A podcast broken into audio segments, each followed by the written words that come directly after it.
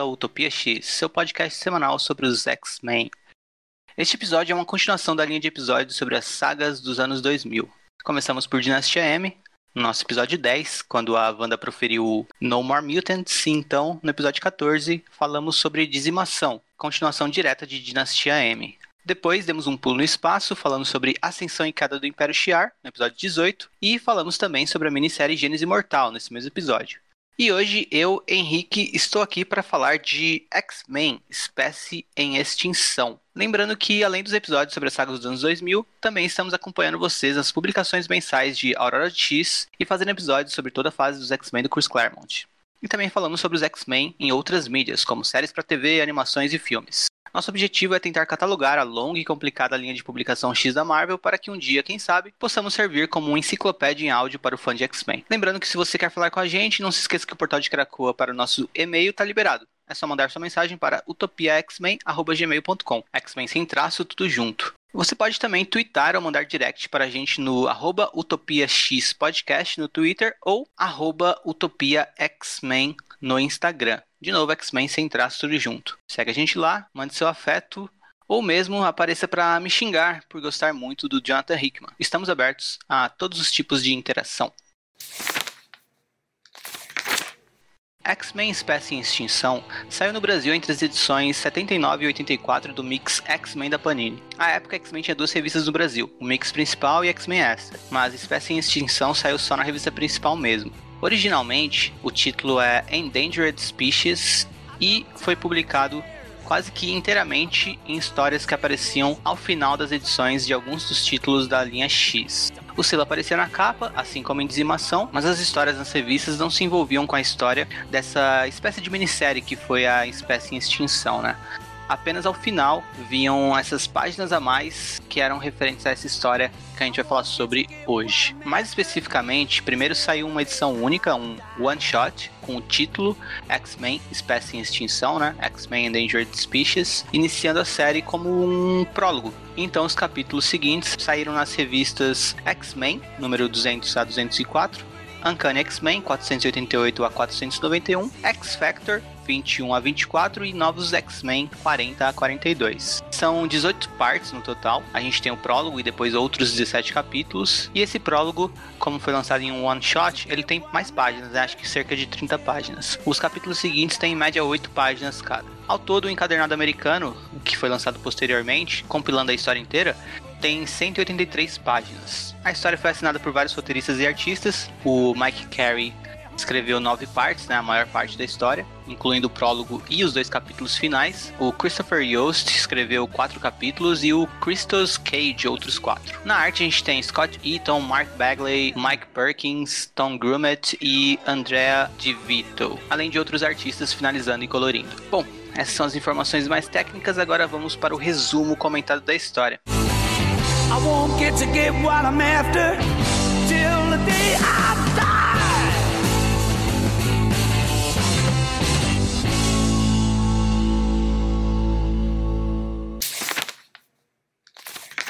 X-Men espécie em extinção. No prólogo da história, a gente vê os X-Men em um funeral que eventualmente entendemos ser o funeral de um mutante, mas não um dos X-Men. Muitos X-Men estão ali e acompanhamos de perto a reação deles a essa morte. Lá também está Sebastian Shaw, disfarçado. Eu tô com um encadernado americano, né? Esse que eu mencionei que um, compilou a história inteira aqui na minha frente. E o prólogo, antes de começar esse prólogo, né, que é essa one shot, uh, a gente tem um pequeno texto que fala um pouco sobre o que aconteceu do, na saga Dinastia M, né? E aqui a gente já vê um pouco a intenção dessa, dessa minissérie, uh, que é uh, pro leitor novo, né? Pro leitor que estivesse chegando em X-Men nessa nova fase do Brubaker, que aconteceu um, um, acho que um ano depois de tudo que rolou de de Dinastia M, de dizimação, não lembro ao certo agora quanto tempo depois foi, mas uh, aconteceu um pouco depois, né? O Brubaker chegando como novo autor de Uncanny X-Men. Uh, o, o, o Brubaker tinha o propósito de trazer novos leitores, né? Aí na primeira saga dele, uh, a gente viu, né, no, no nosso episódio aqui, né, quem leu também Ascensão e Queda do Império Shi'ar, acredito que não tenha sido uma, uma história que tenha trazido muitos leitores, né? Até porque eu não vejo muito como uma porta de entrada aquela aventura no espaço. Eu acho que dá sim pro leitor novo ler e entender, mas é muito mais uma história para quem já conhece os conceitos de Império Shi'ar e uh, tudo mais. Tanto que na sequência a gente vê que a história toda com os Shi'ar Uh, ela vai ter sequência em outro núcleo da Marvel, né? Não no núcleo mutante, sim no núcleo cósmico. Ela vai ter sequência mais no núcleo cósmico, não com o Brubaker trabalhando, né? Com outros autores desenvolvendo as sequências para toda a história do Vulcano. Assim sendo, parece que depois de Ascensão em Queda do Império Shi'ar, os X-Men precisavam uh, o Brubaker precisava criar uma fase que fosse trazer realmente novos leitores. Depois da ascensão do Império Shi'ar, a gente vê algumas histórias que não são muito importantes, né? A gente vai falar um pouquinho sobre elas no episódio de Complexo de Messias, até porque o Caio lembra melhor de histórias assim. Mas tem algumas histórias em Uncanny X-Men que não são tão importantes assim, que não Uh, são histórias assim mais passáveis, né? Eu não lembro tão bem delas. Não que sejam ruins, mas enfim. Depois de, eu admito que eu tentei reler, mas é, é com a arte do Salvador La Roca e. Nossa, é, é difícil. para mim é muito difícil acompanhar um gibi dele. Mas enfim. Uh, ou seja, os X-Men precisavam trazer novos leitores. Essa era a intenção da Marvel, né? Os X-Men tiveram esse grande acontecimento no dia M, né? Que é uma saga mais dos uh, Vingadores, se a gente for pensar bem, por conta da Feiticeira Escarlate e, e de seu bem desescrevendo e tudo mais. É uma saga que impacta mais os X-Men, mas é uma saga mais dos Vingadores, ao meu ver. Então aqui a gente tem nessa minissérie um retomar do que aconteceu nessa saga, né? Tanto aqui, nesse, textinho antes do prólogo, quanto na segunda edição. A gente vai ver isso sendo retomado, né? Os acontecimentos de Dinastia M. Então, uh, dá pra gente perceber já que é uma saga que vai explicar pro leitor novo o que aconteceu no dia caso ele não tenha lido. Um, e aí então convidar ele para ficar e ler as próximas uh, jornadas dos X-Men, né? Que vão passar por muita coisa a partir de Complexo de Messias. Complexo de Messias inicia toda uma sequência de sagas nos X-Men. Tendo em vista isso, né, trazer novos leitores e mostrar um pouco para o novo leitor esse contexto todo que a gente já tinha visto em Dinastia M, Dizimação, e se você leu Dinastia M de Dizimação agora há pouco, é até um pouco repetitivo ver a temática sendo abordada aqui de uma maneira que foi bem abordada em Dizimação, mas ainda assim tem seu lado que é diferente, que vale a pena em algum nível, né? Já já eu comento mais sobre isso. Mas enfim, esse parece ser o propósito da saga, né? Trazer novos leitores e falar para esses novos leitores, ó, oh, aconteceu o dia M recentemente, vocês precisam saber o que é isso e precisam ver qual é o impacto disso para os mutantes. E saber, sentir esse impacto, leva o leitor a entender melhor ou a ler com uma carga maior o arco que vem logo, logo depois de Espécie em Extinção, né? Que é o Complexo de Messias. Enfim, de volta a esse prólogo, né? Esse one shot. Os X-Men estão nesse funeral e é bem esquisito porque Assim, primeiro é misterioso, né? A gente não sabe quem eles estão enterrando. A gente pensa, ah, deve ser um estudante da escola Xavier que morreu uh, por algum motivo, talvez em algum ataque, não sei. Mas depois a gente descobre isso que eu acho bem esquisito que na verdade é um é, é, um mutante que nunca fez parte dos X-Men, né? Ele fez, ele chegou a fazer uma entrevista para entrar na, no Instituto Xavier, mas ele não quis, né? Ele foi aceito, mas ele não quis, ele quis viver uma vida normal, digamos assim. E, e aí ele morreu sendo atropelado por um carro. E aí os X-Men vão todos pro funeral dele. Aí você pensa, mas por quê, né? E o argumento é de que os X-Men estão sentindo cada morte, né? É para mostrar que cada morte de mutante agora é muito pesada para a espécie. Esse é o intuito, né? E eu entendo uh, isso ser uh, a intenção de mostrar os X-Men nesse funeral ainda assim, para mim é bem bizarro ver os X-Men indo num funeral de alguém que eles não conhecem, sabe? Uh, ainda mais indo em peso. Se mostrasse, sei lá, alguns X-Men, uh, mas enfim, vão todos praticamente, né? Vão, vai muita gente, vai até X-Factor. Tanto tem esse estranhamento, né? E a própria história reconhece esse estranhamento com o pai da criança que morreu, né? Do jovem, era um adolescente que morreu, criticando o Ciclope pela presença dos X-Men lá. Falando para ele que acha um desrespeito ele, eles estarem ali, por mais que ele tenha aceitado, falando que acha um desrespeito eles estarem ali, que eles não estão uh, prestando suas homenagens, coisa nenhuma, que eles estão ali só para sentir o peso da própria dificuldade dos tempos que eles vivem, né? Uh, fazer uma reflexão sobre isso, né? Para lamentar isso. E, e, realmente eu concordo com o pai da criança aqui, com o pai do jovem que morreu, que não faz sentido nenhum os X-Men estarem ali, né? Então é bem bizarro nesse sentido. Conforme a gente vai lendo a história, a gente vai percebendo que os X-Men não tem relação nenhuma com, com essa pessoa que morreu, fica realmente bem esquisito. Por mais que tenha toda a questão de mostrar que cada morte dos mutantes, cada morte de um mutante faz. É, tem um peso, né? Agora que os mutantes são menos de 200, eu acho que podia ter sido mostrado de outra forma isso, e não num funeral onde os X-Men vão de bicão, sabe? É tipo Penetras bons de bico, só que aquela cena que eles vão no enterro, então é bem esquisito. No final tem uma discussão do Charles com o Sebastian Shaw, Uh, eu não lembro se tem alguma relevância para outras histórias, mas para essa história em si, zero relevância esse diálogo do Xavier com o Shaw. Inclusive, toda essa, todo esse prólogo parece muito desconexo, né? Parece que uh, o processo de criação dessa história foi: ah, vamos fazer um prólogo aí, e aí na sequência a gente vê o que a gente tira desse prólogo para dar sequência à história, né? E uma das cenas do prólogo é o Fera conversando com o Madrox, né? Sobre como ele uh, tá vendo essa situação, esse problema de não ter mais mutantes e tá pensando em buscar, né, por uma solução para reverter o DIM ou para fazer com que novos mutantes nasçam, né? É sempre importante lembrar, o DIM, né, quando a Wanda disse No More Mutants, uh, ela cancelou, né? Ela excluiu o GNX de, sei lá, mais de 90% dos mutantes existentes no mundo, né? É difícil dizer ao certo porque as publicações são bem confusas quanto aos números de mutantes existentes. Uh, mas enfim, a, a, Wanda, ela uh, tentou apagar o GNX, né? acabar com a existência dos, dos, mutantes. Alguns aleatoriamente mantiveram seu GNX. alguns perderam os poderes, mas mantiveram a aparência. Isso também foi bem aleatório. Mas outra coisa, né? Que é importante dizer, parou de nascer mutantes. Não nasciam mais mutantes depois do dia M. E o GNX não era ativado em nenhum adolescente na puberdade. Enfim, os mutantes cessaram de existir, se tornaram, o que é o título dessa história, né? Uma espécie em extinção. O que eu acho mais interessante nessa, nesse prólogo é o diálogo do Ciclope com o Wolverine. O Ciclope tá extravasando, né? Tirando uma rajada no céu só pra, sei lá, desabafar através dos poderes dele. E aí o Wolverine chega próximo a ele e eles conversam. E é uma conversa minimamente interessante, assim, né? Porque eu acho que estabelece bem uh, um Ciclope que a gente vai ver no Complexo de Messias. No, ao final da conversa, o Ciclope fala uh, que eles nunca param de lutar, né? E o Wolverine concorda, assim, nunca paramos.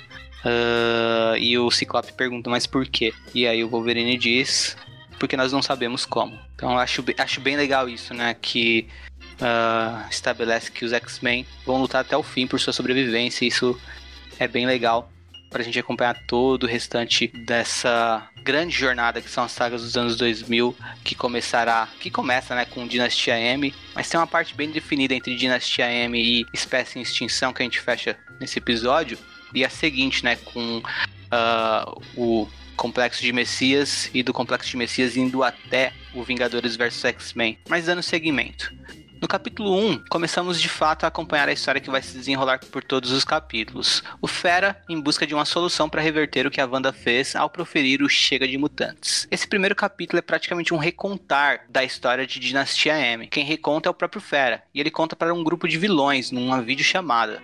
Ele estava no Skype, no Zoom, mas era uma videochamada ali, uma videoconferência que ele tava fazendo com vários vilões. Tem o Senhor Sinistro, o Modok, o Mojo, o. Nossa, a conexão era boa para até pegar o sinal do Mojo. O Doutor, Doutor Destino, uh, enfim. Várias figuras, né? Eles vão todos aparecer na edição seguinte também. Um, o Fera tá pedindo ajuda a eles, né?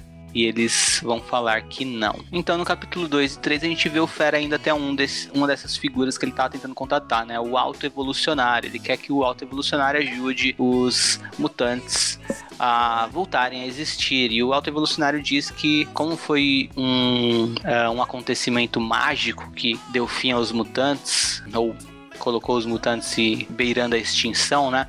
Uh, o problema não era científico, o Fera teria que resolver isso de outra forma e que ele estava uh, indo por um caminho que não ia dar em nada. E aqui a gente já tem duas coisas, né? Eu lembro que eu, como leitor, na época que eu li pela primeira vez, eu pensei, quando eu li essa. Quando eu cheguei nesse, nesse capítulo 2 já eu, já, eu já entendi. Ok, o Alto Evolucionário tem razão, o Fera não vai conseguir nada com isso. Por que ele vai insistir nisso, né? Até porque eu já, já conhecia as histórias que vinham na sequência, eu sabia que a busca do Fera seria infrutífera, né? Mas eu não, eu não acho que você saber que o final vai ser um ou outro necessariamente faz com que a leitura seja ruim. Então, mas é, é uma coisa que algumas vezes desestimula, né? Quando você sabe que a história é só sobre aquilo e aquilo não vai ser resolvido. Uh, mas enfim, outra coisa uh, questionável, né? É o Fera ir buscar a ajuda desses vilões. Eu não sei, eu não lembro agora eu reli recentemente. Então, eu acho que não. Senão eu lembraria. Mas não parece que o Fera buscou a ajuda do Reed Richards, do Tony Stark. Apesar de serem campos, assim, variados, os vilões que ele buscou aqui também não eram todos necessariamente mestres em genética. Ou eram. Não sei, eu não conheço todos. Então, mas enfim. Uh, eu acho que eu achei esquisito, um pouquinho esquisito o Fera ir buscar ajuda desses vilões, né? Mas assim, nada que incomode tanto, por si só, né? O que me incomoda é toda a questão de parecer que é um, é um plot twist, né? Olha só, o cara tá indo buscar ajuda de vilões. Uh, eu saquei que, era um, que, era, que ele tava falando com vilões desde o começo. Não sei se o tom dele deu algo a indicar. Mas o plot twist pra mim foi que ele tava falando com vários, né? E não com um só. Eu achei que ele tava falando com um só. Algum vilão em específico, né? Eu chutaria o Senhor Sinistro. Mas continuando a história. Na parte 4, o Fera se encontra com a Doutora Hall, né? Personagem que o leitor que leu o Randall Whedon em Surpreendentes X-Men reconhecerá como a cientista responsável pela, abre aspas, cura, fecha aspas, mutante. Ela entrega ao Fera todo o seu trabalho, que compila material genético de vários mutantes. E é basicamente isso esse capítulo. No capítulo 5, o Fera, então, ele vai até outro lugar, depois de encontrar com a Doutora Hall, ele vai até a Terra do Nunca, mas não a do Peter Pan, né? Uh, é, no inglês é Neverland. Ela foi uma instalação da, da, da, do projeto Arma X, onde vários mutantes eram mantidos lá, né?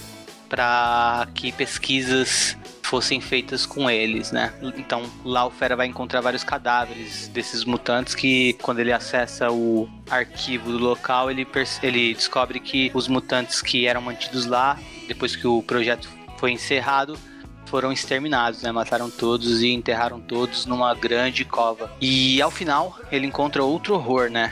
Ele mesmo. O Fera Negro. É Fera Negro que fala? Deixa eu ver aqui. Porque em inglês é Dark Beast, né? É.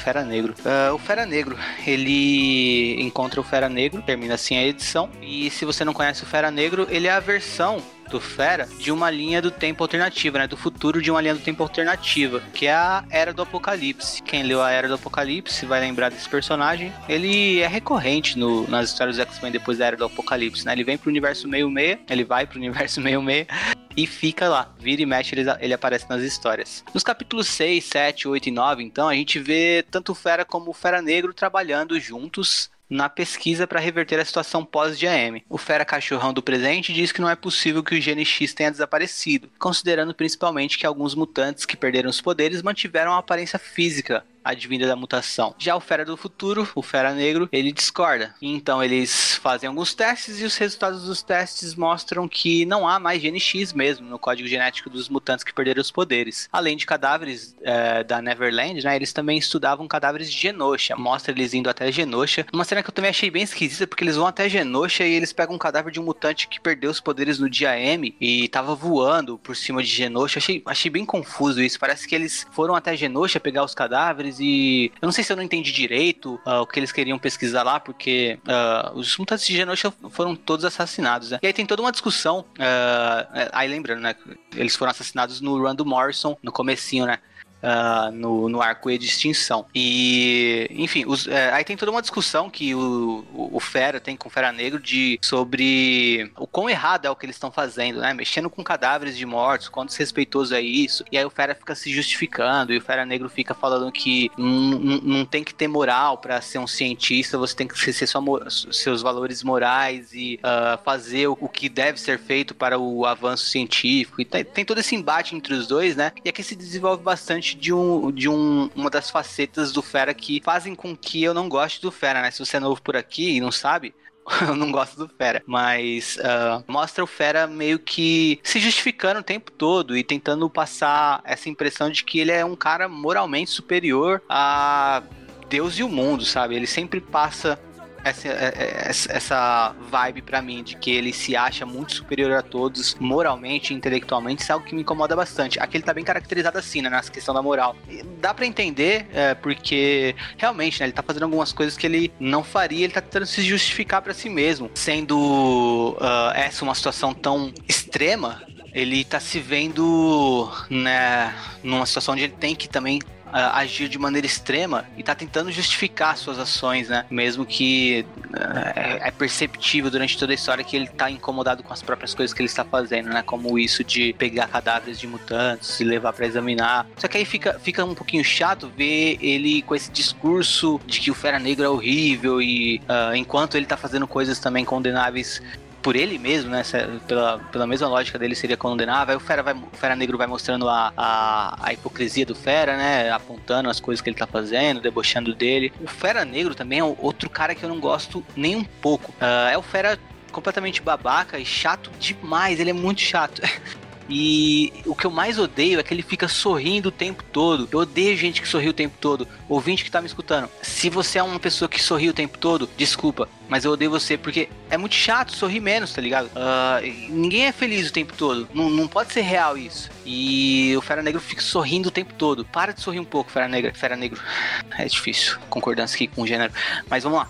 Capítulo 10. O Fera vai até o Distrito X com o Bishop, né? Depois que suas pesquisas com o Fera Negro foram infrutíferas, ele vai até o Distrito X com o Bishop buscar mais material genético com um traficante que vendia MGH, que é a sigla para Mutant Growth Hormone. Eu não sei como isso foi traduzido no Brasil. Uh, hormônio de crescimento mutante, então talvez HCM, não sei. Um, enfim, é uma droga, né? Que esse MGH é uma droga que existe no universo Marvel, aparece não só nas revistas do Núcleo Mutante, como também em outras revistas, né? Vira e mexe em Homem-Aranha, aparece alguma história que uh, algum, alguma pessoa usou uh, ah, MGH e ficou loucão, ou mesmo histórias do Demolidor, enfim, é uma droga presente no universo Marvel. Se eu me lembro bem, ela foi criada na fase do Morrison também, mas eu não tenho certeza agora para afirmar. O MGH, ele é uma droga que os humanos usavam para terem poderes mutantes, mesmo que por um curto período de tempo, né? Então, os humanos tomavam essa droga e desenvolviam um poder. Uma coisa que fica confusa para mim é que nessa história aqui, né, nesse capítulo 10 de espécie em extinção, dá a indicar que o humano poderia escolher, ah, eu quero tal poder, e aí ele recebia droga que dava tal poder. Mas em outras histórias que eu li, eu me lembro que não, que era aleatório. Você tomava isso e você uh, não sabia qual poder ia aparecer em você, né? E também deixava a pessoa um pouco alterada.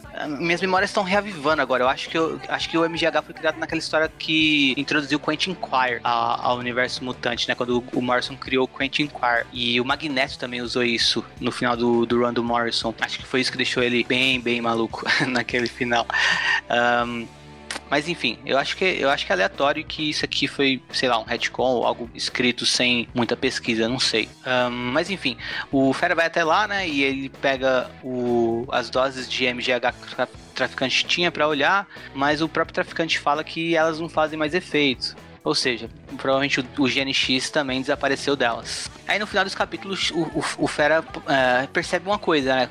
Olhando pro Bishop, que uh, mutantes vindo do, de futuros, né? Alternativos ou possíveis, eles não perderam os poderes depois do dia. E aí, no capítulo 11, a gente vê ele indo até o Forge para falar sobre isso, né? Só que aí o Forge já desestimula o Fera, fala: não, é, o Fera acha que isso vai, pode ser uma boa linha de estudo para saber como reverter o processo do dia mas o Forge fala: então, seguinte, eu tenho uma espécie de cérebro aqui que eu construí que detecta mutantes, mas não no presente, detecta mutantes no futuro, em futuros possíveis. E essa minha máquina está apontando que a maioria desses futuros está sem mutantes também. Então o Fera, é, mais uma vez, seguindo um caminho que não o leva a nada, né? Só o desestimula mais ainda. É mais um beco sem saída. E o Fera aqui também é bem babaca. Quando o Ford fala isso, o Fera fica puto, tá com o Ford longe, sai pulando pela janela do Ford, quebrando o vidro, tipo, pra... se controla, fera, tá ligado? Ao final dessa parte, né, ainda desse capítulo, o Fera tem a ideia de estudar não o gene X, mas o gene, o código genético de humanos que seriam capazes de dar, de dar luz a mutantes. Para mim parece uma ideia furada, eu nem manjo de ciência, mas enfim. Aí ele sai com o Fera Negro, né, e eles vão até a família Guthrie, a família do míssil, né? Já que a mãe do Sam, ela tem 10 filhos e 5 deles são mutantes. Então o Fera acha que a probabilidade dela ser a chave para gerar novos mutantes é grande e ele quer estudar o DNA dela. E aí o Ferão do Mal sabe que a mulher não vai querer ajudar doando material genético para pesquisa, então ele tenta atacar um dos filhos dela para, sei lá, chantagear ela. Uh, e aí o Ferão do Bem fica bravo e eles brigam. Isso no capítulo 13. Após a briga, o Fera socorre o garoto atacado e acaba aí. E aí a gente parte pro capítulo 14. Uh, ah, tanto no capítulo 14 quanto no 15 a gente segue um mesmo momento da história, que é quando o Fera vai buscar a ajuda do Doutor Estranho. Chegando na casa do Doutor Estranho, né? O, o Doutor Estranho mostra pro Fera Uh, ele fala pro Fera que não dá para ajudar o Fera, né? E aí ele mostra por que não dá para ajudar. Ele disse que ele já investigou o caso, né? Depois do dia M, ele foi para além da realidade que percebemos como palpável, né? Que a gente pode enxergar. Ele vai para uma realidade. Eu não sei se é o mundo astral, enfim, eu não manjo tanto de Doutor Estranho, mas ele leva o Fera para esse para essa realidade mágica e mostra que uh, mesmo ali a Wanda alterou, né? Então, o que ela fez não foi só no, no que, o, no que a ciência pode medir, foi no nível mágico de fato, né? Alterando uh, de uma maneira bem mais profunda a existência dos mutantes. Tendo visto isso, o Fera, na sequência, vai ver outra coisa, né? O Doutor Estranho mostra para ele uh, outros feras de outros universos na mesma busca que ele está fazendo agora e todas elas dando em nada. Uh, é engraçado isso porque isso seria uma coisa que muito me atrairia se essa história fosse contada de uma maneira melhor. Eu não acho que é uma história muito bem contada, eu acho que ela se enrola muito. Eu acho que ela podia ser uma minissérie bem mais curta. Uh, e, e, acho que ficam enchendo ela de ações infrutíferas que tá bem na cara o tempo todo que são infrutíferas, né? Que serão infrutíferas, né? Eu acho que ela, é ela é muito, muito alongada uh, nesse sentido. Mas tem algumas coisas nela que me fariam ter uh, algum tipo de apreço né, por essa história. Que é, por exemplo, essa busca infrutífera. Por mais que eu tenha apontado como algo esquisito de seguir no começo da história, eu acho, uh, no começo do, do episódio, eu acho que é legal quando a gente vê personagens indo atrás de algo inalcançável, sabe? Talvez se esse personagem não fosse o Fera, eu me atraísse mais por essa história. Mas aqui a gente vê, né, que a busca dele é infrutífera em todos os possíveis, em todos os universos onde ele existe. A gente vê vários feras alternativos, né? Um fera padre, um fera uh, agente secreto, um fera. Enfim, vários feras. Pra quem curte fera, é bem bacana. Não é meu caso. E aí no final ele sai bem triste da casa do Doutor Estranho, né? Mas é engraçado o que é dito, né? Que o Doutor Estranho pergunta como ele tá se sentindo e o Fera fala pequeno. E essa resposta dá para ser lida de duas maneiras, né? Pequeno no sentido de perceber como uh, a realidade é muito maior do que o Fera entende, né? Tem uma parte da história que o Fera até fala que ele sempre se recusou a acreditar em magia, que ele só achava que magia era algo que poderia ser explicado pela ciência. O Fera é esse cara bem pragmático, né? E talvez ele esteja falando pequeno nesse sentido, né? De perceber como ele não pode alterar, né? Como ele não pode salvar os mutantes nessa busca científica dele, né? E também dá para ser olhado de outra maneira, né? A gente pensar no Fera como alguém muito arrogante, né? Que é particularmente meu ponto de vista. E pensar nele como alguém que costuma encontrar soluções para as coisas, uh, não no nível do Reed Richards, né? Mas uh, na cabeça dele talvez. E vendo ele aqui não conseguindo fazer nada, né? Então, para mim, eu, eu, leio essa frase, né? Ele falando que tá se sentindo pequeno, muito mais quanto a um ego ferido. Então, eu, eu, eu sinto muito nessa história.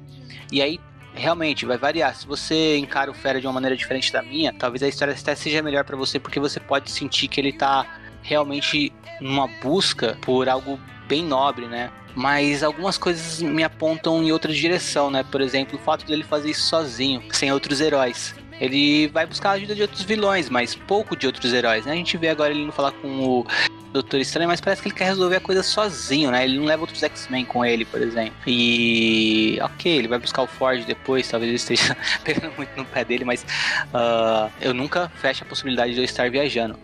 Mas eu sinto muito que é uma questão de ego, que ele quer resolver a questão uh, como um lance de tipo, o ego dele é muito grande, ele não pode deixar isso uh, sem uma resolução científica, porque ele é um cientista formidável. Então eu vejo muito por, mais por essa questão de ego, né? Então é uma coisa também que uh, me deixa com preguiça de acompanhar a jornada do Fera, né? Eu percebi ele como esse cara muito egocêntrico. Tanto que, na sequência, e aí a gente chega ao final da história, os capítulos 16 e 17, Uh, inclusive no encadernado que republicou a história nos Estados Unidos, eles aparecem juntos, né, como uma última parte. Originalmente foram publicados separados, mas os capítulos 16 e 17, nesses capítulos o Fera vai até um país chamado Transia, que é um país fictício, né? Do leste europeu, acho que sim. Um, e aí, em um vilarejo da Transia, está a feiticeira escarlate, né? O Fera vai até lá, espera num café. Ah, vale mencionar que antes de fazer essa viagem ele encontra com o Noturno. E o Noturno pergunta para ele o que ele tá fazendo. E de novo, ele é bem desagradável com o Noturno, assim como ele foi com o Ford. E, cara, você pode ser desagradável com muita gente, mas com o noturno é mancada. Aí ele vai pra Transia, senta num café, eventualmente a feiticeira Escarlate aparece lá, eles conversam, ela conta uma historinha do João e pede feijão para ele, uma outra versão disso, né? Com uma sereia que concede desejos, né? Uh, é uma história que mais faz o Fera refletir que a busca dele é infrutífera e finalmente faz ele desistir. E ele tenta falar com a feiticeira escarlate uh, como se ela fosse a feiticeira escarlate de fato, né? Mas ela não admite em momento nenhum. E aí fica meio, meio uh, aberto as duas interpretações, né? Ou ela se lembra, sim, de quem ela é, ela tá fingindo que é só essa simples mulher que mora nesse vilarejo, ou ela uh, realmente apagou as próprias memórias de que um dia ela foi uma vingadora e tudo mais, e ela simplesmente acredita que ela vive essa vida e sempre viveu. Então, a gente descobre o que aconteceu com a feiticeira escarlate, né? Não sei se isso é mostrado antes daqui, né? Mas porque eu não acompanho as histórias dos Vingadores, tanto quanto o núcleo dos Vingadores, né? Tanto quanto eu acompanho os dos X-Men.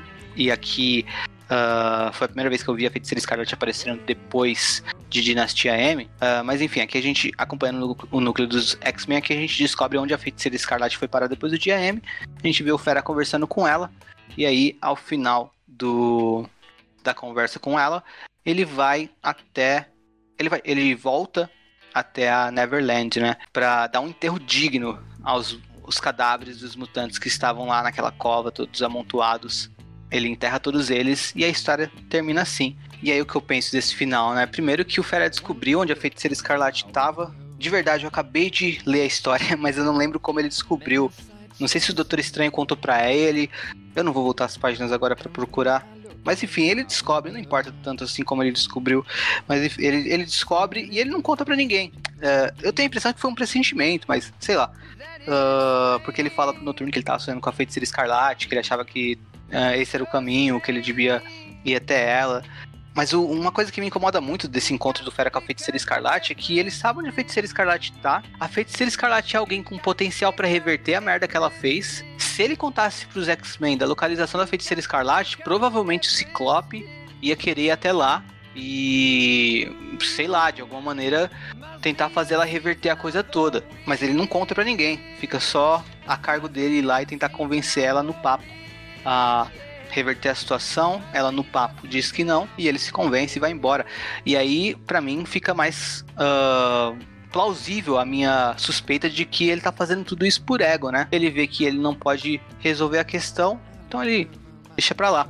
Uh, ele podia ter falado sobre a feiticeira escarlate para outros X-Men e deixado eles tentarem resolver a questão, né? Mas parece que ele não tinha tanto interesse assim. Não fica claro por que ele não conta pros X-Men. Uh, não sei se ele, se, se ele fica com dó da feiticeira, pensando, ah, essa mulher que passou por tantas coisas, ela tá vivendo uma vida ok agora, mas, cara, sei lá, né? Enfim.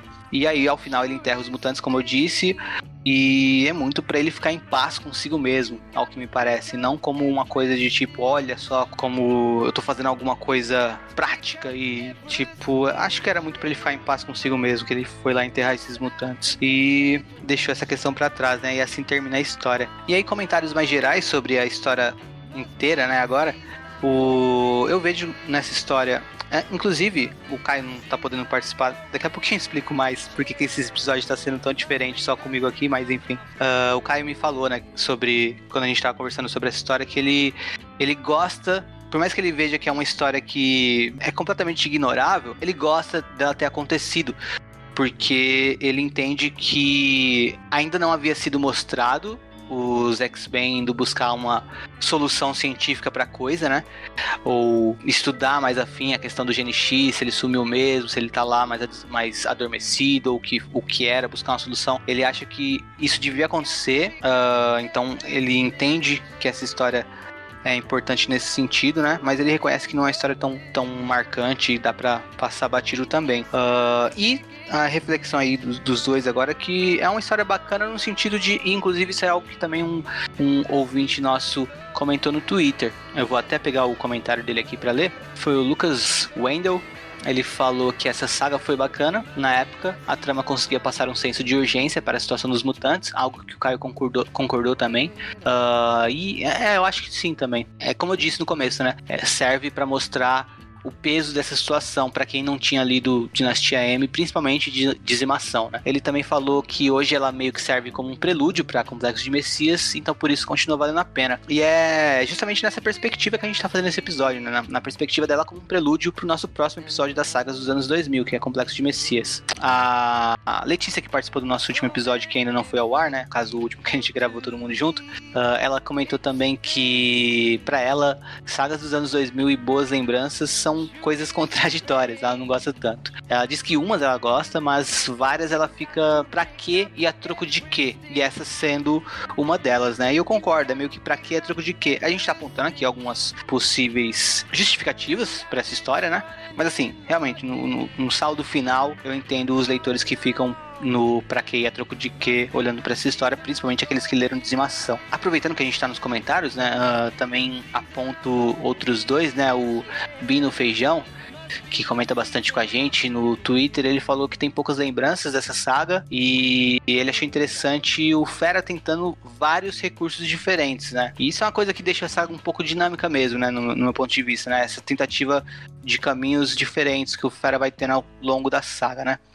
Uh, ainda que, no meu entender, mal explorado, uma ideia que no papel é bem interessante mesmo. E outro ouvinte também, outro seguidor nosso, o Daniel Luganeto, uh, comentou: as decisões questionáveis do Fera começam aí. Daí pra frente foi ladeira abaixo atualmente na X-Force estão tentando redimir. Eu não sei se atualmente na X-Force estão tentando redimir. Eu acho que estão seguindo o mesmo tom que, concordo, se desenvolveu bastante pro Fera, né, nos anos 2000. Não só aqui, não só a partir daqui, acho que já em uh, Astonishing X-Men, acho que também no, acho que começou no Randall Morrison, se eu bem, se eu bem me lembro. Essa, é, é, o Fera como um cara que, pelos motivos que eu citei aqui, faz com que o leitor tenha uma antipatia, né? E acho que é isso sobre essa minissérie X-Men Espécie em Extinção. Chegamos então ao fim do episódio. Ah, esse episódio não estava na nossa pauta. O plano era comentar sobre essa história da mesma forma que comentamos sobre Gênesis Imortal, né? Uh, em um episódio sobre uma saga maior. No caso, comentamos sobre Gênesis Imortal brevemente no episódio que a gente falou de Ascensão e Queda do Império Shi'ar. Faríamos o mesmo com Espécie em Extinção. Comentaríamos a história no início do episódio sobre Complexo de Messias, mas por dois motivos decidimos lançar ele separadamente. O primeiro é que ficamos com receio de que o episódio de Complexo de Messias ficasse grande demais, já por si só, né, só com a história de Complexo de Messias, e que se adicionássemos mais esse tópico ficaria maior ainda. E outro motivo é que a gente já queria há algum tempo lançar um episódio como este aqui. Um mini episódio, digamos assim. Essa ideia de mini episódios me veio, acho que em fevereiro desse ano. Uh, ou janeiro, não lembro agora, quando tivemos alguns problemas com a agenda e ficamos quase duas semanas sem lançar episódio. E aí me veio essa ideia de fazer um episódio com um só integrante do Utopia X, gravando sobre algo que não fosse pauta de um episódio maior. Uh, e aí seria um episódio mais curto, né? Por isso, mini episódio. Uh, também que tivesse uma facilidade maior para ser editado e que mesmo assim trouxesse algum conteúdo, né? Tanto de rememoração para quem já leu a história, com os resumos, né? E também com uh, ainda essa questão de comentários comentários e análises eu tentando fazer aqui, mesmo que sem um diálogo, né, uh, com uma outra pessoa, que sempre favorece uma análise mais dinâmica, por se tratar de mais de uma visão sobre o mesmo assunto. Mas a ideia é essa, né, fazer episódios assim, vez ou outra, pra gente lançar sempre que surgir algum problema, para lançar o episódio da pauta mesmo, né, o episódio da semana que a gente tinha programado, para não deixar vocês sem conteúdo, né? A gente quer sempre estar tá fazendo valer a questão de ser um podcast semanal, né? Então acho que esse formato vai ser bem-vindo para trazer algum conteúdo mesmo quando a gente tiver algum problema para finalizar o episódio a ponto de entregar semanalmente, né? Essa semana a gente lançaria mais um episódio sobre as publicações mensais, né? Esse era o nosso plano. Uh, a gente gravou na semana passada, eu, o Caio e uma convidada, a Letícia, vocês ainda não conhecem ela, vai ser a primeira participação dela no Utopia X. E a Letícia, ela manja muito, mas muito mesmo de X-Men. E toda vez que ela participar de um episódio aqui, vai ser incrível, tanto pra gente, uh, que vai estar tá conversando diretamente com ela, quanto para vocês ouvindo. E eu realmente acho que ela vai uh, agregar muito ao podcast. Quero sempre estar tá chamando ela para fazer episódios, sempre que ela puder. Ela vai ser bem-vinda. Enfim, né? Esse episódio seria com a participação da Letícia também. E esse episódio com ela ficou muito bom, mas muito longo também. então eu ainda estou no processo de edição. Vai demorar mais um pouquinho para editar. E sempre que acontecer isso, a gente vai estar tá aqui tentando levar algum conteúdo para vocês de uma outra maneira, mesmo que seja um episódio menor, só com um falando. Ainda assim, até porque a cronologia X tem coisa pra caramba, tem coisa que não dá um episódio inteiro e grande com um debate de muitas pessoas, mas que dá episódios como esse, né? Então, uh, espero que seja uma dinâmica legal para vocês também, uh, esse tipo de conteúdo aparecendo por aqui. Ah, também tenho que falar de onde eu tirei a ideia, né, para esse tipo de episódios. Eu tive essa ideia ouvindo um dos meus podcasts favoritos, que é Os Escapistas. Se vocês não conhecem os escapistas, vocês estão perdendo um dos melhores podcasts sobre quadrinhos da Podosfera. Eles não só falam sobre quadrinhos, né? Eles falam também sobre outras coisas, filmes, séries, mas um, a maioria dos episódios deles são sim sobre gibi. E lá tem episódios num formato a capela, vez ou outra, né? que é onde uh, apenas uma pessoa fala sobre um quadrinho, como esse episódio nosso está sendo aqui, né? Então foi desses episódios a capela dos escapistas que surgiu a inspiração e eu pensei, poxa, Utopia X podia lançar conteúdo assim também.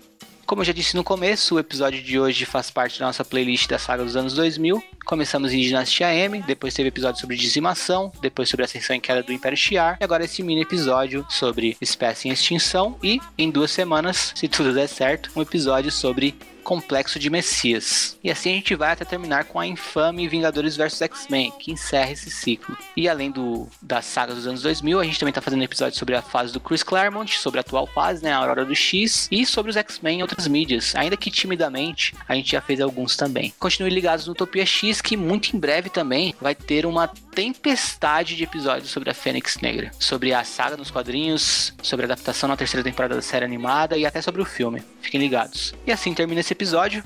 Fico por aqui. Até encontrar vocês novamente em algum dia de um futuro esquecido.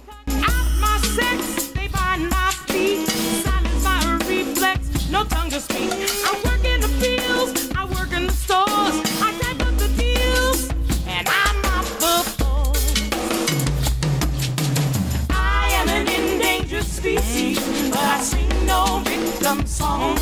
I am a woman, I am an artist. I know where my voice belongs. My body is fertile, I bring life about. Just feminine and more, take them back out. My husband can beat me, his right they say. And rape isn't rape, you say I like it that way. I am an endangered species, but I sing no victim songs. I am a woman,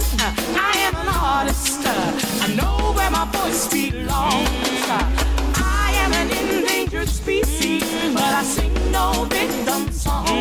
I am a woman, I, I am an artist. I know where my voice belongs.